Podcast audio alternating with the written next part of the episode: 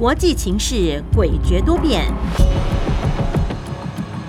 战略布局至关重要。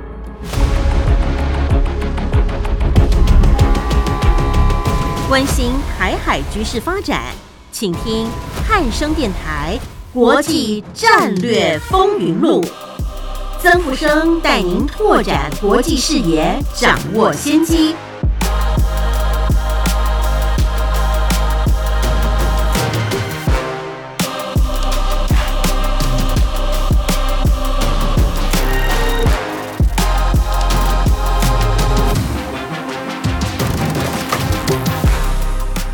欢迎您收听汉声广播电台《国际战略风云录》，我是曾富生，在空中为您服务。近来一周，国际间的领导人有些异动，而且面临的考验也越来越多。首先是英国首相特拉斯，在十月二十日啊就宣布辞职。那执政的保守党将在十月二十八号选出新的党魁，同时也成为新的首相。那目前是以前任的首相强森，还有前任的财政部长苏纳克在相互的竞争。随后呢，意大利的女性的总理梅洛尼宣布就职。那梅洛尼在选举期间对俄乌战争有相当的意见，同时他对中共也采取相当强硬的立场。所以呢，在他就任之后，对于意大利是否全力的来支持欧盟对俄乌战争的看法。可能会出现一些变化，值得继续的关注。另外呢，就是法国总统马克宏，他现在啊面临的是国会少数的一个困境，再加上这个高通货膨胀的压力，以及这个示威抗议活动暴增，已经让他再度的面临上任以来的政治危机。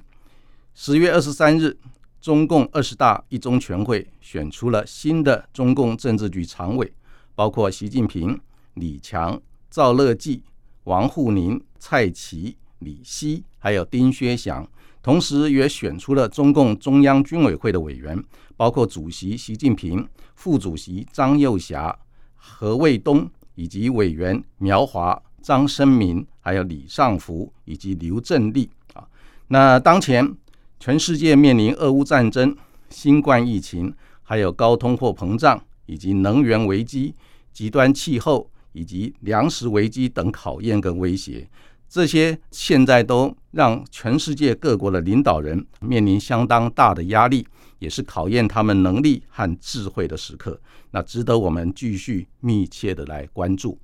那现在就让我们进入节目第一个单元——国际两岸大事记。国际两岸大事记。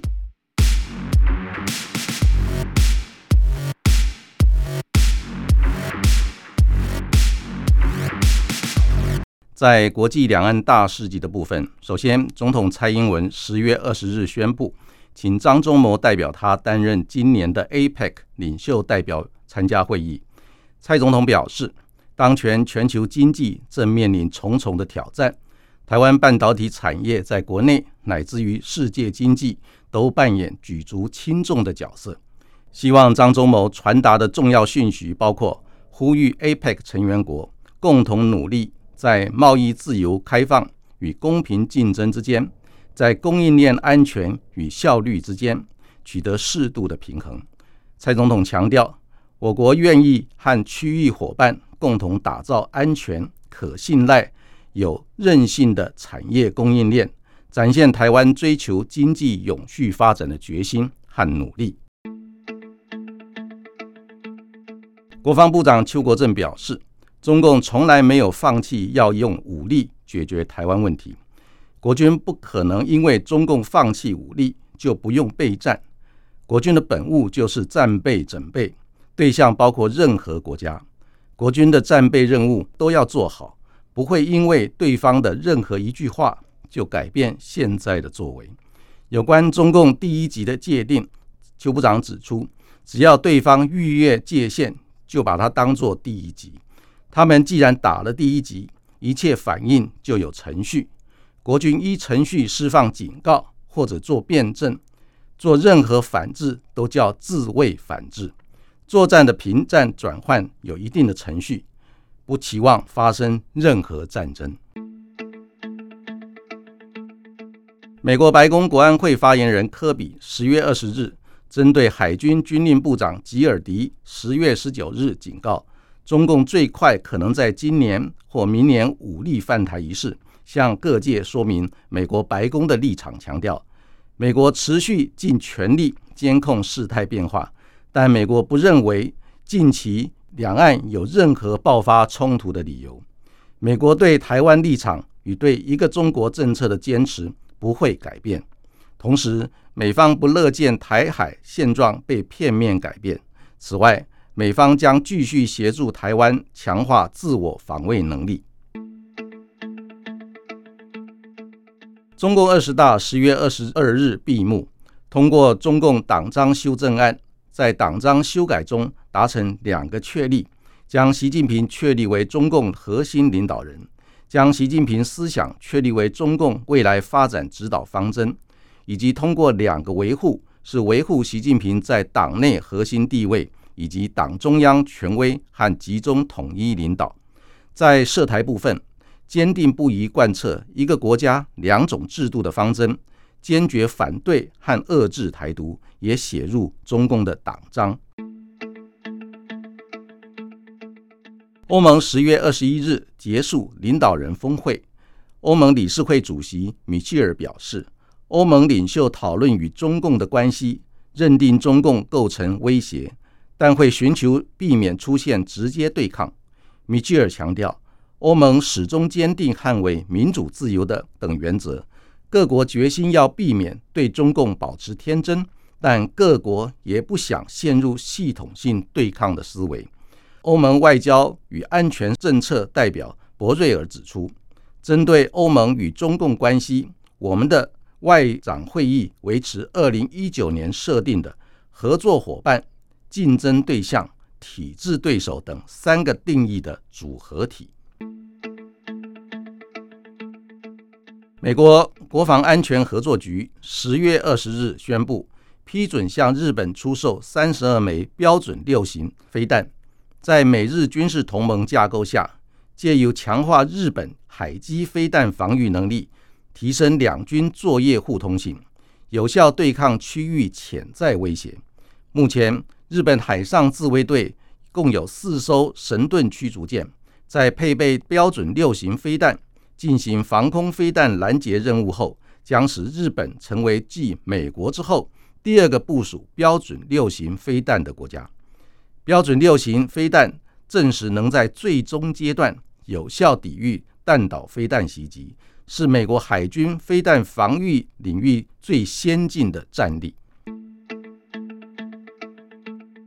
日本首相岸田文雄与澳洲总理亚伯尼斯十月二十二日在澳洲举行双边会谈，签署新的双边安全协定，因应中共军事扩张导致的区域安全威胁。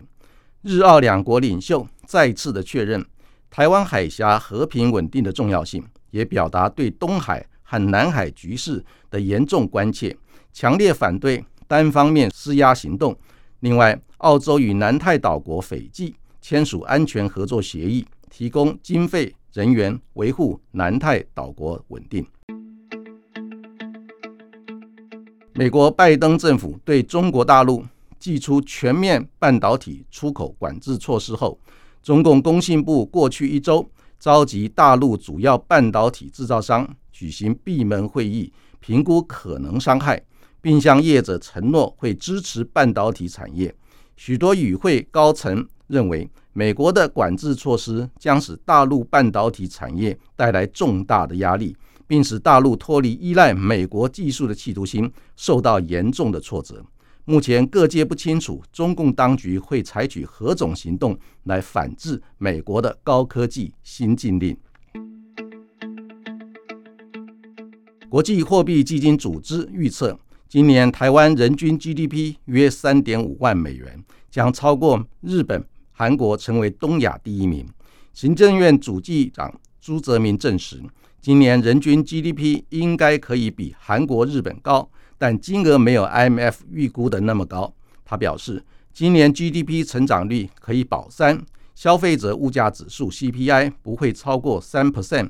中华经济研究院发布最新经济预测，今年全年经济成长率约百分之三点二八，明年经济成长率预估为百分之二点八一。以上就是本周国际两岸大事记的主要内容。继续进行节目第二个单元“洞见战略风云”，欢迎您收听汉声广播电台《国际战略风云录》，我是曾富生。在今天“洞见战略风云”这个部分，首先我们要探讨的课题是中共二十大的台海局势动向。在十月二十二日、二十三日，中共二十大闭幕，然后中共二十大一中全会召开。那整个中国共产党的权力结构目前就定位。那这一次呢，我们可以看到习近平等于是主导了全局。从中共中央政治局常委，还有中共中央政治局委员二十四位，常委七位啊，整个结构来看的话，那习近平的派系可以说是大获全胜。所以整体来看，在中共二十大，也就是未来的五年，整个中国大陆政治结构啊，基本上是由习近平主导的一个权力结构。那这个权力结构是不是能够有效的来应对内外的挑战？现在外在的挑战有俄乌战争造成全球战略结构的复杂化，以及美国对中共采取全面性的一个战略竞争，把中共视为头号的战略竞争对手，并且从科技、经贸、金融还有全面性的是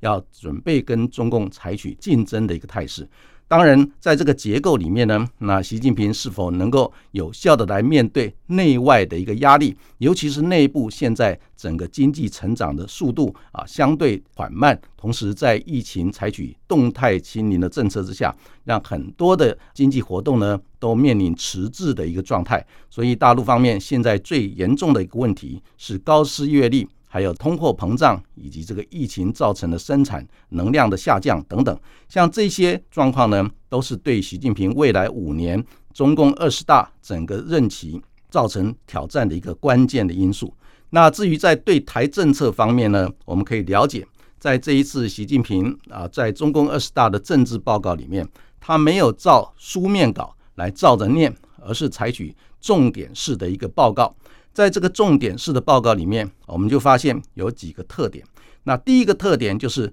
它仍然在对台政策方面强调和平统一的一个主轴，但是它也特别表示，中共不会承诺放弃对台使用武力来处理台湾问题。不过呢，在这个部分呢，特别指出。这个部分是针对于极少数台独分裂和外国干涉势力，不是针对多数的台湾同胞。所以从这个角度来看，我们可以发现，习近平的一个战略思维在处理台湾问题的战略思维，并没有像西方的媒体或部分的人士表示，他准备很快的就要对台采取军事行动。反而，我们的判断是，基本上仍然是以和平统一作为主轴，但是在军事准备上也不会放松。不过，它的目标是针对极少数的台独分裂势力，还有外国势力的干涉。所以，这个主轴呢，我们必须要有效的来掌握。第二个特点呢，就是在这一次习近平啊中共二十大政治报告里面，就有关涉台的部分，他不提九二共识。在书面稿上有提到“九二共识”，但是在口头报告里面，他主动的不再提“九二共识”这个名词，表示习近平处理台湾问题这个领域呢，将会打破旧有的框架，也是又是他愿意在处理台湾问题这个部分上采取比较有弹性的一个空间和弹性的一个做法，所以这一点呢是值得我们特别的重视。所以从这个角度来看，那我们必须要了解习近平在这一次的政治报告里面，他在口头重点的阐述里面，刻意的不提“九二共识”这个名词呢，值得我们特别的来关注。也就是他展现出一个弹性的一个做法跟空间。第三个特点就是他在这一次的政治报告有关涉台的部分，他特别的强调，两岸的事是中国人自己的事，要由中国人自己来谈。那这个表示呢，它释放出一个重要的讯息，就是两岸如果共同的承认是属于中华民族的一个大家庭的话呢，那双方之间就有关很多对话的领域呢，就自然有很多很大的一个谈判协商的一个空间。所以从这个角度来看，那我们理解这一次习近平在中共二十大对台政策的口头报告呢，值得我们高度的关注跟共识。也就是第一个。和平统一仍然是主轴，但是他不会放弃处理台湾问题在军事上的一个准备。第二个，他刻意不提九二共识，表示呢，他愿意以一个新时代、一个新的一个架构、一个比较有弹性的空间来处理两岸关系。那第三个更重要的重点就是，他刻意的强调，两岸的事是中国人自己的事，要由中国人自己来处理解决。啊，不过呢，那我们注意到现阶段。西方媒体也好，尤其是在美国的部分，还有日本的部分呢，一些智库的学者，还有甚至于包括政府的官员，都刻意的指出说，那中共很可能在最近的几年就可能对台采取军事的行动。那最值得重视的就是美国的中央情报局的局长，他在日前呢，速度的表示啊，那习近平已经下令要求共军准备好，在二零二七年。要做好解决台湾问题的军事能力的准备。这个说明呢，并不是说中共方面就决定要在二零二七年对台采取军事行动，而是美国中央情报局得到的一个资讯跟情报里面显示，是中共方面是下令在二零二七年的时候要做好解决台湾问题军事能力的准备，并不是下令要做这个动作。那这个是有很大的一个差别。那美国中央情报局的局长在提出这一项说法的时候呢，也就特别的做出一个解释。不过呢，美国海军军令部的部长呢，在美国华府智库大西洋理事会的一个演讲里面，他特别的提到，很可能中共方面在今年或者是明年呢，二零二三年可能会对台采取军事行动，所以美国海军要做好准备。不过这一句话出来之后，美国白宫。国安会的发言人科比，那就公开的进行立即的澄清，因为美国海军军令部长这一句话呢，造成了相当大的一个震撼。它不只是影响到两岸关系，也影响到整个东亚地区的一个啊心理上的一个稳定。所以，美国白宫国安会啊发言人科比就公开的表示，美国政府的一个立场，他认为说，现阶段两岸之间没有任何要爆发军事冲突的一个理由。所以从这个角度来看，那美国的白宫，也就是最高的决策阶层，认为说两岸之间并没有要爆发军事冲突、迫在眉睫的一个危机，让多数的一个相关的国家也好，相关的投资机构也好，甚至于包括普罗大众也好，大家心理上就比较安心一点啊。不过呢。在这个过程里面，中共方面最近透露出来的一个很重要的一个讯息，除了习近平在中共二十大对台政策口头报告里面强调的以和平统一作为主轴，但是呢，一些军方的重要的智库里面也透露了一个重要的讯息，就是现阶段中共对于处理台湾问题，尤其是军方的一个态度是打不打看台湾，怎么打看北京，打多久看美国。啊，所以从这个思维来看的话，这个是代表现在中共军方对于处理台湾问题他们的基本的一个思维。在这个思维背景之下呢，美国的战略圈就发展出两种说法，也就是中共武力犯台有所谓的时间表说，还有条件说啊。那就有关时间表说呢，那现在美国啊战略圈人士呢，他们评估中共武力犯台的时间表。最有名的就是美国的前任的印太总部司令提出来的，二零二七年，那中共可能在建军一百年的时候，可能对台采取军事行动。那现在的美国印太总部的司令 Aquilino 上将也赞同这个说法。第二个时间表说，就是在二零三五年的时候，那中共十九大愿景目标达成年，很可能就顺便的要处理台湾问题。那第三个时间表说，就是二零四九年中共建政一百年的时候呢，很可能北京方面就会处理台湾问题。最近美国国防部部分的人士，还有情报圈部分的人士，他们提出来，就是可能在二零二四年到二零二五年间，那在美国大选政党轮替混乱期呢，很可能中共对台可能采取全面压制、速战速决的一个啊军事动作。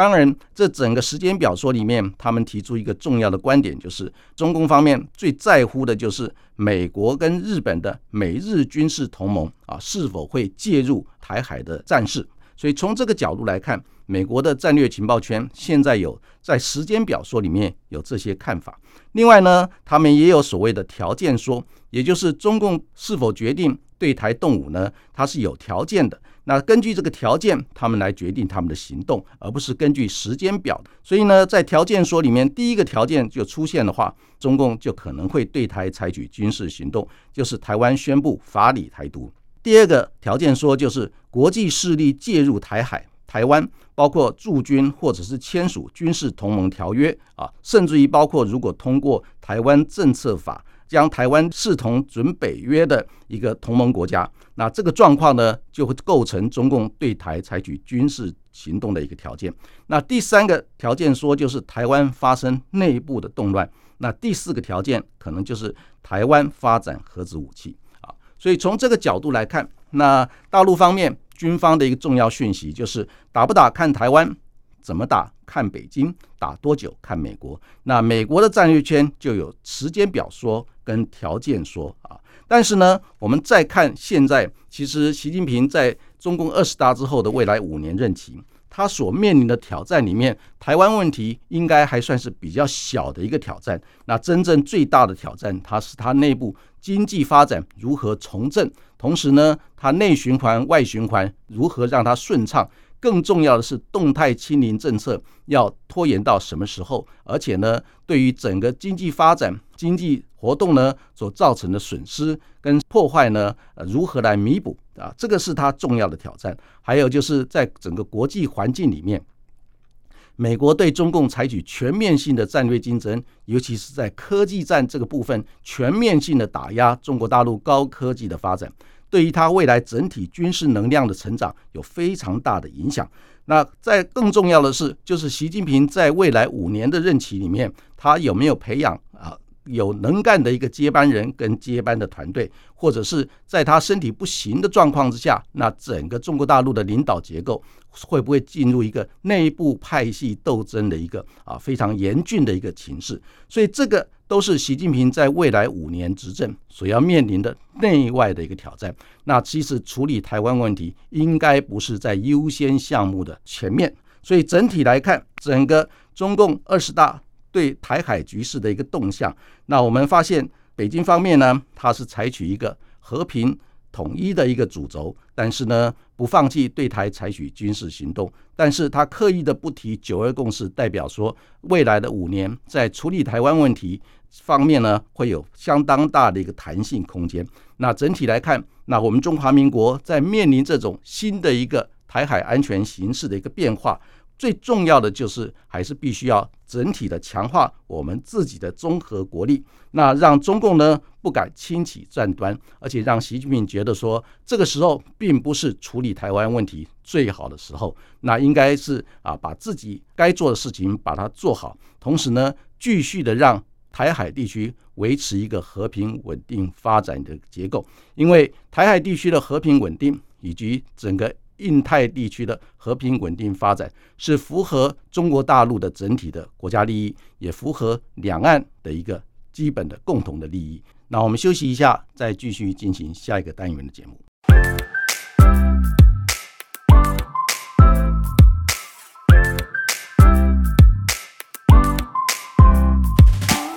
欢迎您回到汉声广播电台《国际战略风云录》，我是曾富生。在今天“洞见战略风云”这个单元，我们第二个要探讨的课题是有关中共、美国、俄罗斯战略竞争已经迈入一个新的格局。那为什么这么说呢？那首先就是美国最新发布的一个国家安全战略报告，已经把中共视为头号的战略竞争对手，同时呢，也把俄罗斯视为一个必须要有效遏制的一个危险的一个威胁。在这个大的结构之下呢，美国同时他也提出了一个叫双轨制的一个应对中共、俄罗斯的一个模式。这个双轨制的模式呢，首先就是把中共、俄罗斯视为竞争对象，但是呢，就有关全球性的一些重要的议题，包括如何应对极端气候。应对能源危机、粮食危机啊等等重要的一个议题呢，仍然希望能够跟中国大陆之间采取这个合作的一个方式，也就是采取这种双轨制的一个应对的方法。所以从这个角度来看，美国是希望能够透过这种双轨制的方式啊，一方面能够啊有效的来遏制中国大陆跟俄罗斯的一个势力的扩张，另外一方面呢，也就针对于全球性的一个议题呢，把中共跟俄罗斯拉进来共同合作应对处理啊。但是呢，这个是一个美国方面的如意算盘。从中共的一个角度来看，那你既然是把我当成一个头号的竞争对手，而且在科技战、经贸等领域呢，对我全面性的打压。我怎么可能配合你来做这些其他你要求我做的事情？所以这方面来讲，是现在美国跟中国大陆之间在有关战略竞争这个大格局，以及应对全球性威胁跟挑战的重大的课题的时候呢，在意识形态上，还有在思维上最大不同的地方。从中共这一次二十大的一个政治报告里面，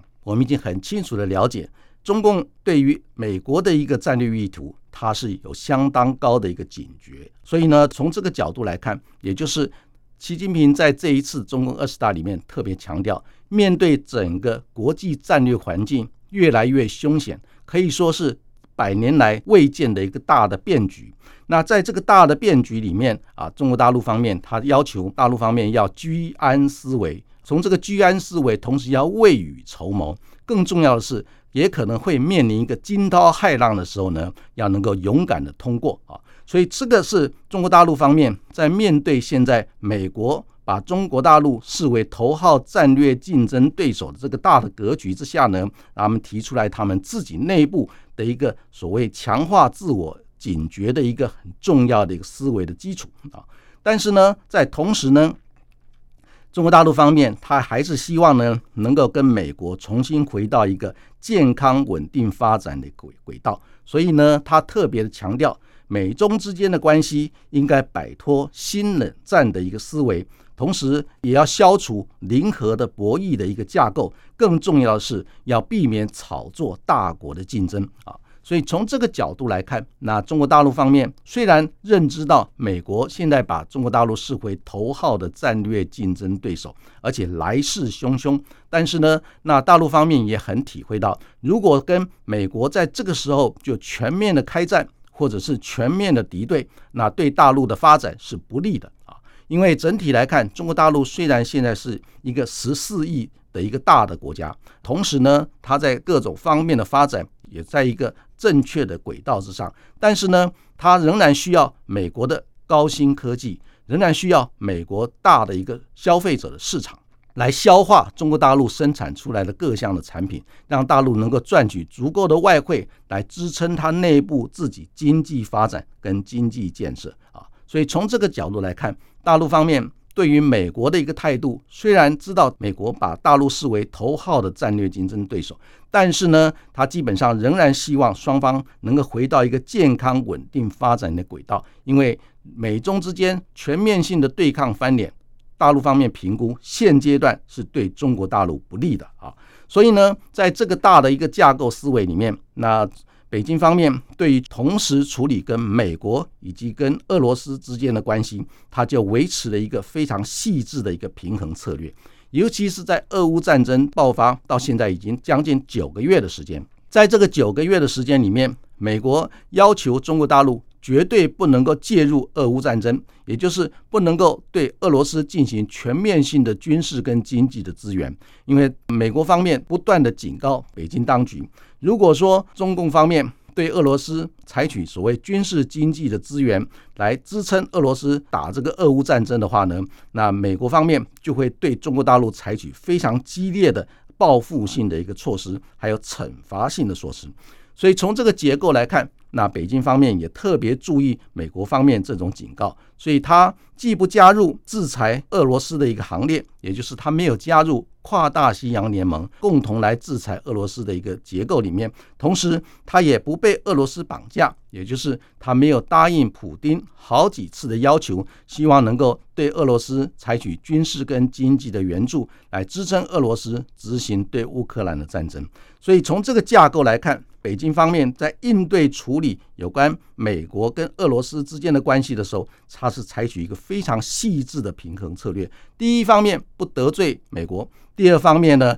也不被俄罗斯绑架，所以它在这个大的架构里面创造中国大陆最有利的一个空间。那至于俄罗斯方面在应对处理美中的关系的时候呢，那俄罗斯本来是有一个相当周密的一个布局。他这个周密的布局里面，在今年的二月，普京特别到这个北京参加这个北京冬奥，因为北京冬奥在面临世界主要国家，包括美国在内，世界主要国家的联合外交抵制的一个状况之下，那普京还亲自的到北京参加北京冬奥，就是等于是给足了习近平的面子。在这个参加北京冬奥的同时呢，他又跟习近平签署了一个中俄联合声明。在这个中俄联合声明将近五千字的联合声明里面，特别的强调中国大陆跟俄罗斯是背靠背的关系，有更密切的一个战略协作伙伴关系。那这个战略协作伙伴关系是所谓的不封顶的一个关系啊。所以俄罗斯在执行俄乌战争之前，就先把中国大陆的关系搞定，也就是